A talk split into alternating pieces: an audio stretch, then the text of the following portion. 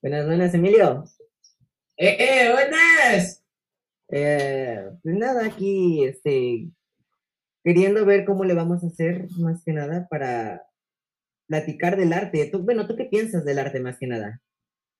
Ah, pues, mira, ah, pero exactamente, ¿qué quieres que te dé? Un, la ¿Una definición de arte más general o lo que yo pienso por arte? Lo que tú piensas, no pasa nada.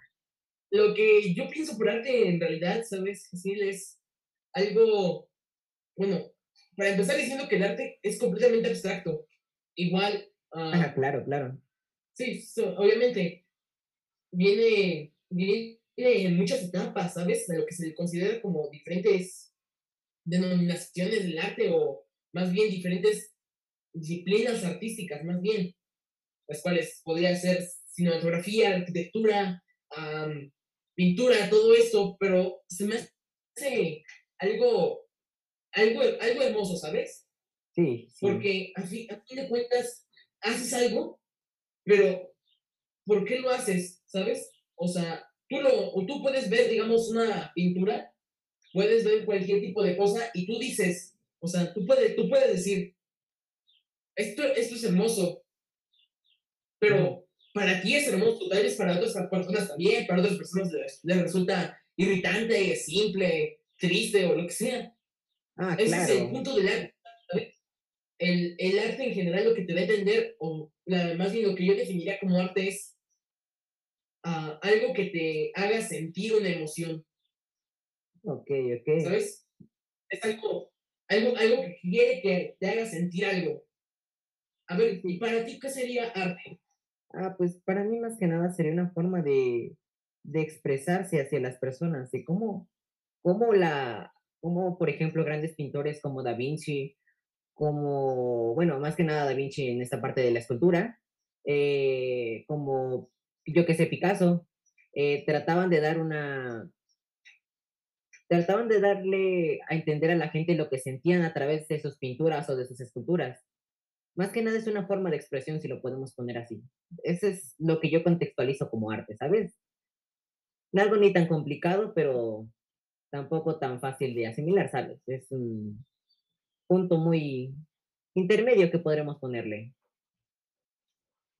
sí. sí, sale, sale rentable la idea.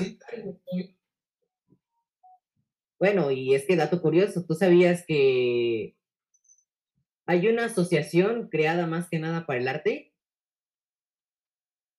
Sí. ¿A poco? Sí, sí, sí. Eh, deja, deja, me acuerdo bien, bien, porque sí, sí tengo. Eh, se supone que se llama, que es el Sistema Nacional de Creadores de Cultura. Bueno, más que nada, creadores de, del arte, en este punto. Lo que hacen es eh, fomentar toda esta parte de que los jóvenes se impulsen a, a mm, dar, ¿cómo le podemos decir? A dar, a dar su trabajo del arte. Ah, a dar su trabajo del arte. sí. Y bueno, cuéntame para ti, ¿cuáles son las obras o lo qué es lo que más te gusta del arte? O, ¿cuál es el área que más te gusta?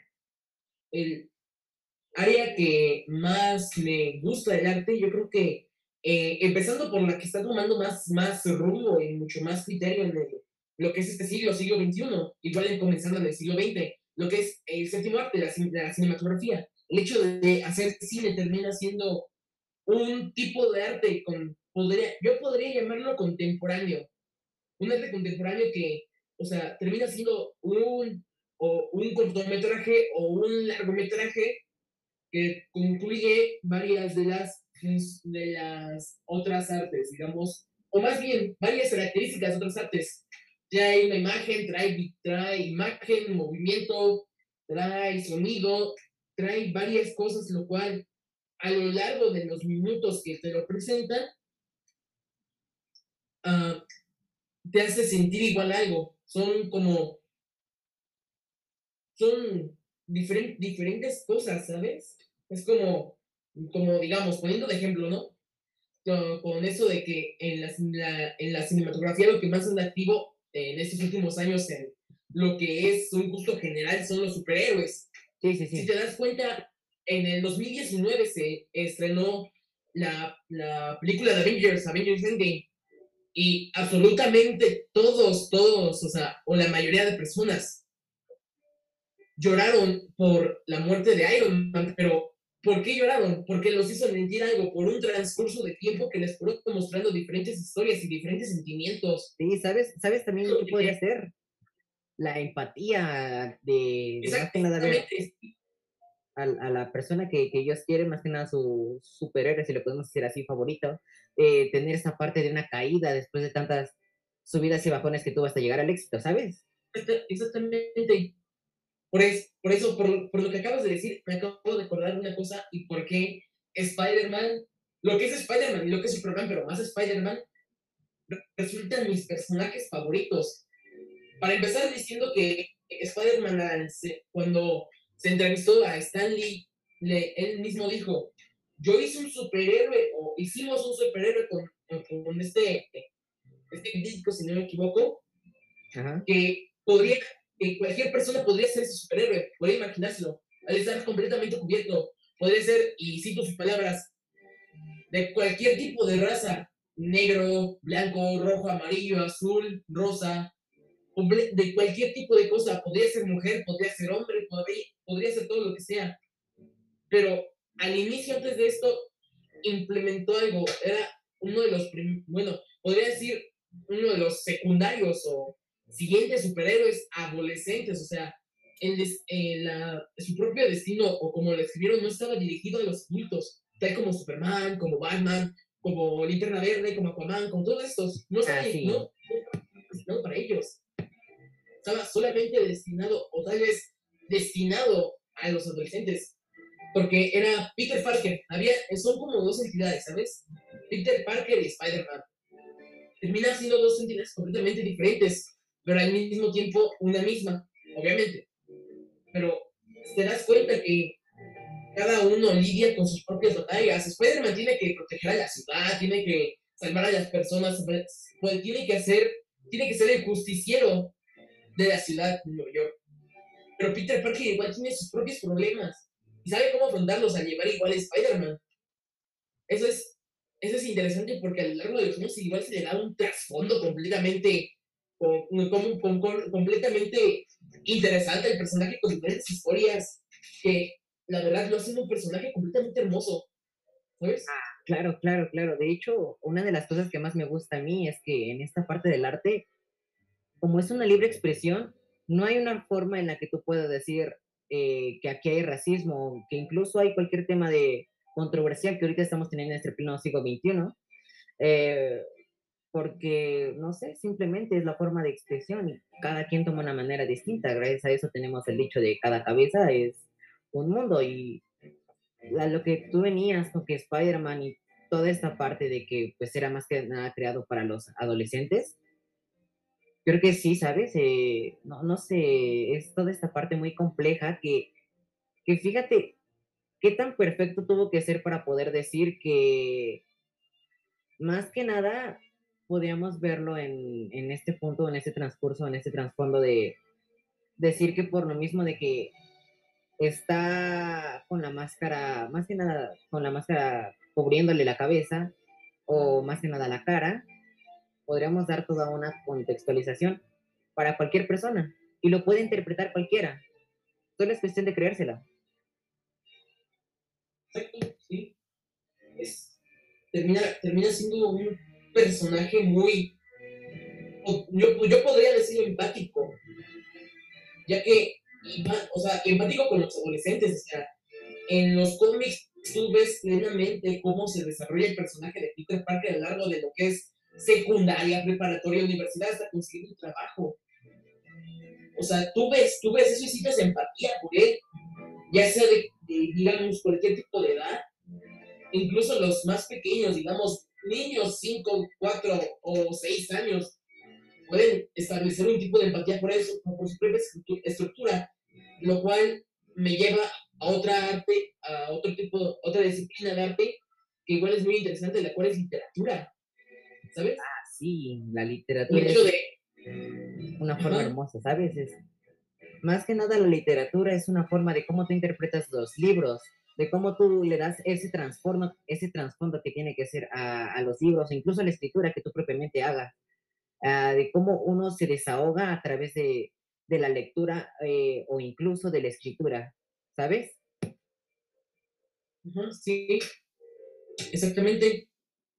Es algo, la- la- o sea, en- yo creo que cuando, cuando, cuando comenzó todo esto de, no sé llamarlo movimiento, que empezó a desarrollarse mucho mejor la literatura como un tipo de arte, ah, empezó, o sea, digamos, an- anteriormente estaba lo que es arquitectura, pintura, escultura, música, danza, y estos eran, a fin de cuentas, artes que, no, o sea, no venían escritos excepto por la música que técnicamente se escribe, pero se podían escuchar o se podían ver. El hecho de lo que yo creo que revoluciona la literatura es que lo único que tú ves son palabras. Todo lo que pasa con la- las palabras que ves ahí es que se proyectan en tu mente y tú creas la propia historia. Digamos, ¿no? A menos de que no ya haya una propia descripción de personajes en la, lo que es, digamos, un cuento, tú te puedes imaginar a ese personaje principal, antagonista, secundario, terciario, como tú quieras, como depende de cómo lo veas. Si es arrogante, si es gentil, si es empático, si es apático, si es simpático, si es lo, lo que sea. Tú proyectas una propia imagen, di- digamos, am- del ambiente, del tipo de año, de, digamos, en algunos, en algunos libros de fantasía, como, digamos, digo, hechizos, ah, magia, todo esto. desarrolla un poder la literatura que, esta, que permite al propio espectador que sea, ah, ¿cómo te digo? Puede haber cosas que, o sea, sí, lo voy a decir así, puede haber cosas que en realidad no están ahí, ¿sabes? Ah, sí, sí, sí, sí. Sí, sí, sí, claro. Eh, pues más que nada toda esta parte de que eh, eh, quien, quien lee más que nada en esa parte o quien escribe va sintiendo las emociones propiamente del personaje y va dando todo un trasfondo al contextualizar varias cosas que él va pensando que son como él lo cree en su pequeña mente. Y es algo muy hermoso saber toda esta parte de, de que puedes crear varias historias y no cansarte o no aburrirte por ello. Sí, exacto. No te, no, no llegas a un, a un cansancio que tú puedas tener ya que no, no, no consiste, digamos, tienes un poco de danza, ¿no? Lo cual a ojos del del espectador y algunas veces puede ser un poco aburrido. Pero es porque tú ves, bueno, yo lo- como yo lo interpreto, tú ves lo que otras personas quieren ver, pero a raíz de ti tú quieres ver eso. Pero lo que pasa con la literatura es que tú ves lo que quieres ver. de Eso es lo bueno. Creo que es lo que más me gusta de todo. Y muy Sí. bien como tú lo dijiste. Tú ves lo que tú quieres ver. O tú puedes interpretar lo que tú quieras eh, o lo que tú quieras contextualizar, ¿sabes? Ah, sí. Es, no sé, es muy bonito esta parte del arte en todos sus aspectos. Porque incluso a algunos se les parecerá muy tonto, pero dejando fuera eso, yo creo que todo depende de cómo tú lo veas y cómo tú lo sientas, ¿sabes? Sí, exacto. Por, ej- am, por ejemplo, toda esta parte también de la pintura, ¿sabes? Cómo los artes abstractos llegan a ser. Ah, sí, exacto. Ah, eh, ah, eh, se me vienen varios, varios chistes sobre la pintura, pero ah, Ah, no, voy, no cuéntalo. los voy a decir por respeto al público. Sí, sí, sí, Pero- no pasa Lo nada. que es la, la parte de la pintura que lo que lo que se entiende que técnicamente la pintura ha venido desde tiempos incontables que son Sí, mujeres claro. de edades antiguas, edad, edad de piedra, mostraban sus propias pinturas hechas a base de cosas que eran normales, podría decirse normales ahí, sangre, barro, todo esto. Incluso Ya. algunas pequeñas este, flores las machacaban y así hacen pequeños. O sea, y el cómo ellos ya estaban pensando en dejarle eso a generaciones futuras, ¿sabes? Sí, bueno, de una forma, obviamente. Ajá, sí, sí, claro. Y ya si nos vamos un poquito más al arte entrando por toda esta parte de, yo qué sé, la Edad Media, ahí es cuando empieza a surgir toda esta parte más centrada, ¿no? De, lo que ya llevan siendo las pinturas que abstractas, llegan siendo también las pinturas realistas, las pinturas, entonces no todo tipo de pinturas como tal, no, no hay un, no hay una sola que te pueda decir que no esté hermosa, porque, bueno, a mí en lo personal, una de las que más me gustan es esta de La Noche Estrellada, si no mal no me sé, de Vincent, Vincent Van Gogh, como, como más que nada trata de, de, bueno, más que nada de pintar toda esta parte, los colores, la mezcla y demás. ¿O qué te, o qué te parece un poco más antes, más antes lo que se representa en una, en una edad que la verdad me gusta mucho, que es el renacimiento, el cual se imponen, como te digo, nuevas ideas dejando atrás lo que es los, lo que son en el ámbito de pintura. Se dejan atrás lo que son, uh, ¿cómo te digo? Diversa, diversas cuestiones religiosas para entrar a un mundo nuevo de ciencia. Tiene, en esta época tenemos a Da Vinci, a, a, ¿cómo se llama? A Miguel Ángel, a Rafael Sanzio, a todo esto, ¿no? Que en, intentan representar varias cosas sobre la, la, ciencia. Bueno, yo lo veo como la ciencia, que, digamos, entrando en el ámbito de Leonardo da Vinci, no solamente revolucionó la historia del arte, con una de pues, mayor famosa obra, la, la Gioconda, o la Mona Lisa. O la Mona Lisa. Igual sus, sus, sus inventos fueron algo revolucionario. Por ejemplo, el primer helicóptero, el primer avión. Todo, todo, es, todo esto fue, aparte de que yo lo denominaría igual como un tipo de arte al, a sus inventos, lo, ese es un gran cambio, ¿sabes? Es un gran cambio y es todavía una, algo que revoluciona completamente al mundo de la, de la mecánica. Ah, claro, claro. Eh, bueno, más que nada toda esta parte de que él, yo siento que fue más que nada la necesidad de aprender. Creo que eso es lo que más nos tendría que interesar en este punto, aprender más por toda esta parte de, de todos los artes contextualizados, sabidos y por haber y que se puedan hallar en un futuro. Creo que eso sería una cosa muy boom, sería, no sé, la, la expresión. Ahorita que le acabo de decir con, eh, con, el conocimiento, de hecho, igual es otro de los ámbitos que se que entran en ese aspecto del renacimiento, ya que entran, yo creo, yo creo que el hecho de en el renacimiento, igual con, ya pasándonos un poco más de historia, a lo que es la Revolución Francesa, la, el, eh, la, el tiempo de la ilustración, el hecho de que las personas quieren conocer más, quieren descubrir todo esto. Tenemos, digamos, varias obras de arte hechas por Miguel, por Miguel, Miguel Ángel en la Capilla Sixtina. Sí, sí, sí. Lo que representan de una manera un poco más mitológica lo que es el conocimiento, la obtención de conocimiento.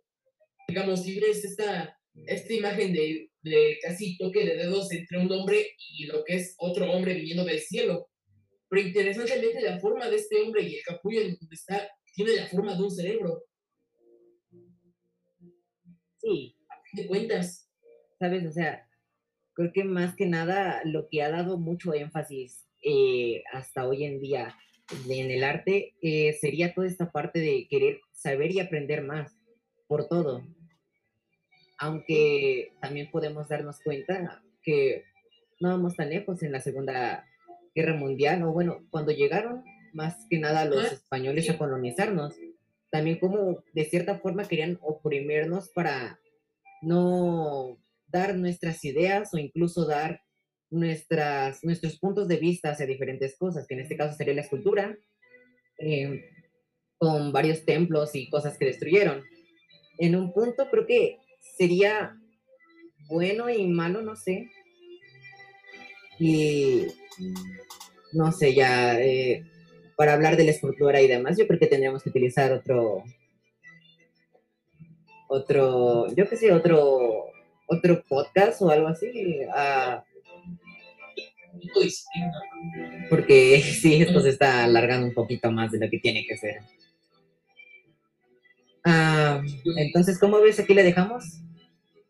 Si quieres, en el siguiente le... Me parece bien, una, una plática muy agradable, ¿sabes? Sí, estuvo muy relajada y muy tranquila. Sí, exactamente. Aparte, aparte de que adquirimos un tipo de, un tipo de conocimiento más, más allá, ¿no? Sí, adquirimos también los puntos de vista de las otras personas y creo que es lo, lo que más importa aquí, ¿no? Bueno, Sí. con esto nos despedimos. Bye. Bye.